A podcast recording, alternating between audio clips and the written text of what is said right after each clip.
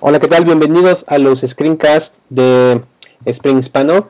En esta ocasión vamos a continuar con eh, la parte de eh, acceso a datos con Spring.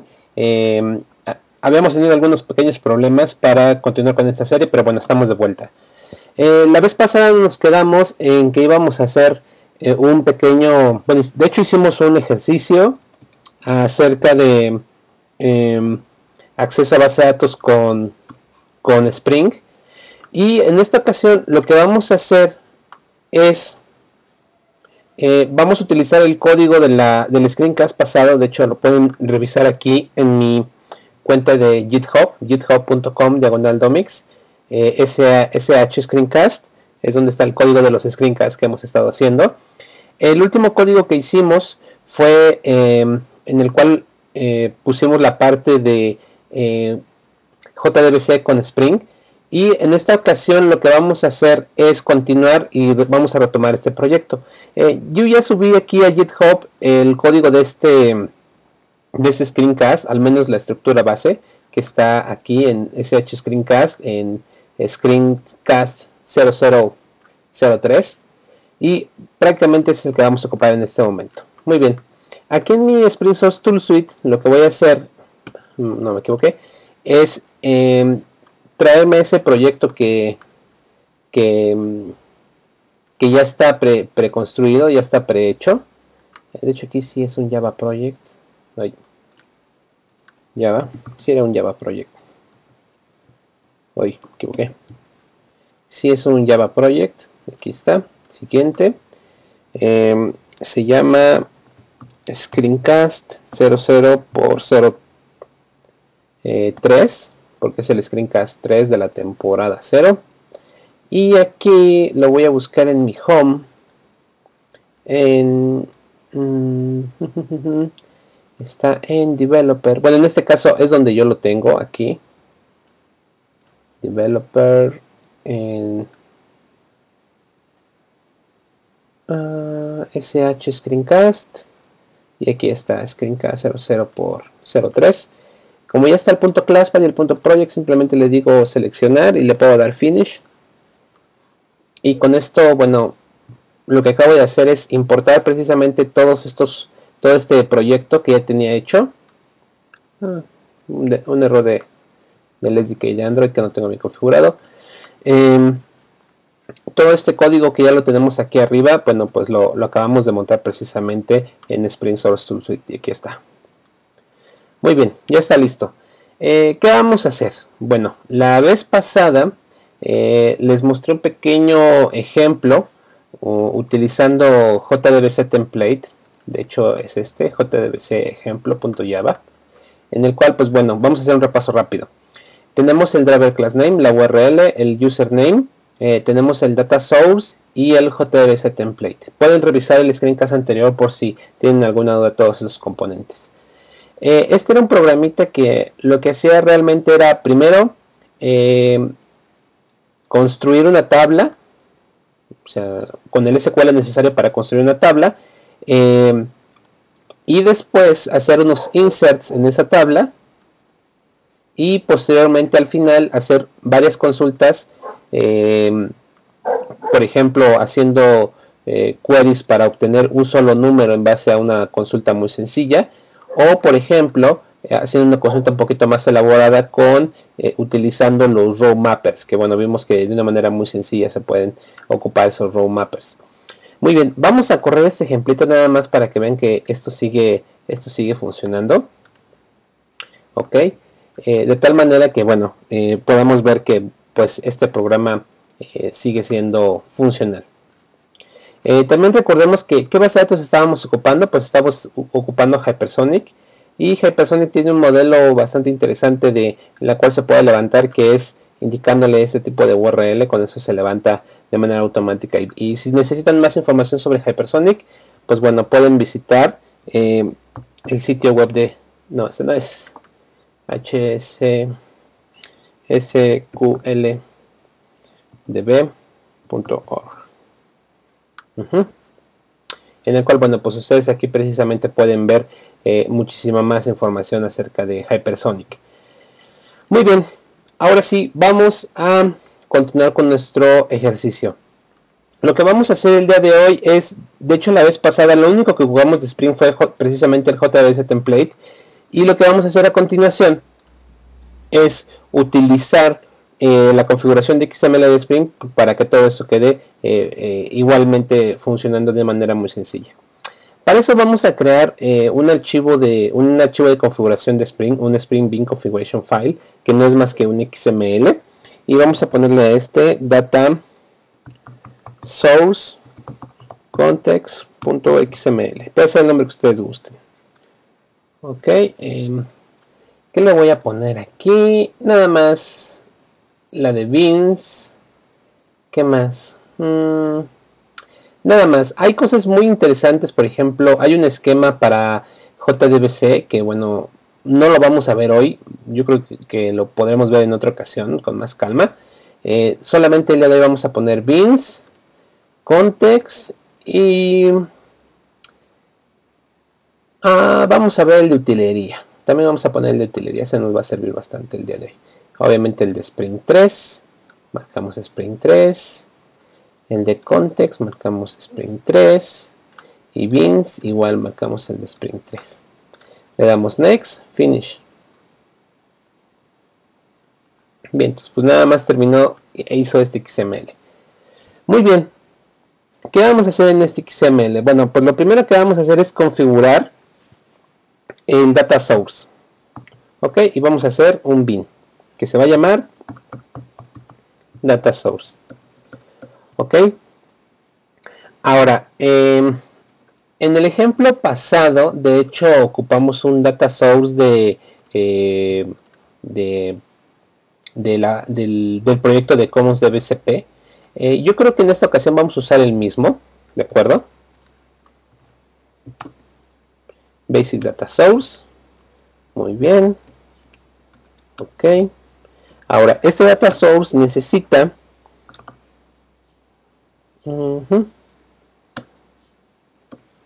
necesita el driver class name. Ok. De hecho, el driver class name podemos dejarlo todo en una sola línea y borramos todo esto no nos sirve eh, ¿qué más necesitamos? necesitamos este el la URL por ejemplo valor cerramos el tag y aparte vamos a necesitar el username. Username. Y también vamos a necesitar el password. Básicamente es todo lo que vamos a necesitar. Ahora el data source bueno ya sabemos cuál perdón el driver class name ya sabemos cuál es. Es este driver class name se lo ponemos la url también ya la sabemos la tenemos aquí del ejemplo anterior ok y el username es SA y el password es vacío. Muy bien, con eso ya tenemos nuestro data source. Ahora vamos a configurar un bin que nos va a servir para este tener nuestro template de JDBC, JDBC template. Ahí está. Ahora, este no recuerdo si el data source. Y el data source que va a ocupar pues es el que está allá arriba. De acuerdo estamos haciendo la inyección de acuerdo por setter. Muy bien qué más vamos a necesitar tenemos el data source tenemos el JS template y prácticamente es todo lo que necesitamos. Ahora vamos a crear una clase que se va a llamar este prueba así vamos a ponerle prueba y vamos a ponerla en otro paquete. Vamos a ponerle así. Vamos a dejarla tal cual y vamos a ponerle un método main. Este método main tiene un vamos a configurar el application context de Spring de acuerdo eh, se acuerdan cuál ocupamos un class path xml application context y que recibe como parámetro el nombre del archivo XML está en data data source context.xml muy bien. Ahora lo que vamos a hacer es pedirle al context context.getBin que nos dé el JDBC template. Aquí un shortcut lo asignamos una nueva variable y este es el JDBC template. Listo. Sin ningún problema. Ahora me voy a traer el código de mi ejemplo anterior de hecho podría traerme prácticamente todo. Pero es que ¿qué les parece si nada más hago una consulta ahorita de acuerdo solamente esto. Por el momento. Aquí obviamente cambia porque aquí utilizo la variable la variable. Muy bien. Y con eso sería más que suficiente. De hecho runas java application. Corre corre corre corre corre. Ahí está existen dos personas en la base de datos. Esto es porque bueno yo ya tenía aquí datos guardados. Mm, tengo que actualizar aquí. Se le va la onda. Em, yo ya tenía datos aquí. De hecho está eh, tengo dos registros. Pero podría agregar otro otro registro. Y de hecho aquí también me voy a traer este mm, me voy a traer el query así y también donde aquí me lo voy a traer por este lado. Y vamos a poner obviamente que cambia. Y vamos a poner Rodríguez. Jorge que tiene el ID 3 esto lo voy a poner después de hecho esto va a fallar cada vez bueno la primera vez va a funcionar y después va a fallar ahí está tres personas en la base de si yo corro nuevo el programa va a fallar porque va a intentar eh, insertar de nuevo Jorge Rodríguez con el ID 3 y obviamente no lo va a dejar, ¿no? Porque es la llave primaria. Entonces ahí algo falló. ¿De acuerdo? De hecho este update, si yo le cambio, por ejemplo, a ver, vamos a ver aquí. Vamos a ver el script. Aquí está. Mm, mm. Ah, recuerdan. Ah, no, no falló porque si recuerdan el screencast pasado, al final yo les mencionaba que tenían que ejecutar esta instrucción. Si ustedes no ejecutaron esa instrucción, eh, Hypersonic no se cierra de manera adecuada y no da flush de los cambios que ustedes hayan hecho. Por eso ahorita no, no funcionó. Pero bueno, en esta ocasión ya va a funcionar. Ahí están las tres personas. Corre nuevo la aplicación y ahora sí va a tronar como china en pina. Perfecto. Y está tronando precisamente porque el ID 3 ya, ya existía en la tabla, ¿no? Ok, vamos a darle un refresh aquí. Abrimos el demo.script y aquí está Jorge Rodríguez con el ID 3. Muy bien. Ok, como ustedes se podrán haber dado cuenta, hacer esto con Spring fue muy sencillo. Lo único que necesitamos configurar fue el data source y el JDBC template. Pero esto nos lleva a un pequeño problema que es, oye, tú aquí en Duro tienes el driver tienes la URL, el username y el password. Eh, ¿Cómo podemos solucionar el problema de que esto sea configurable o un poquito más configurable? Eh, vamos a hacer un archivo de configuración. Ok, vamos a llamarle jdbc.properties. Aquí en resources.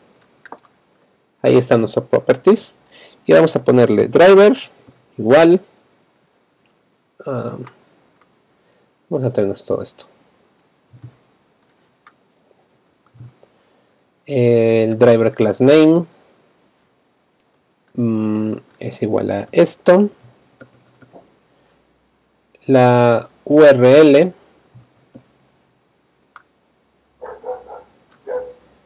es igual a esto de acá. El username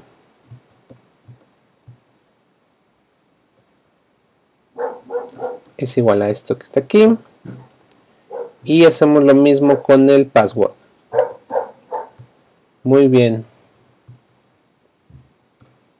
Listo. Ahora, ¿cómo lo hacemos para cargar esos archivos, estos datos del eh, archivo de configuración en el XML? Bueno, muy sencillo.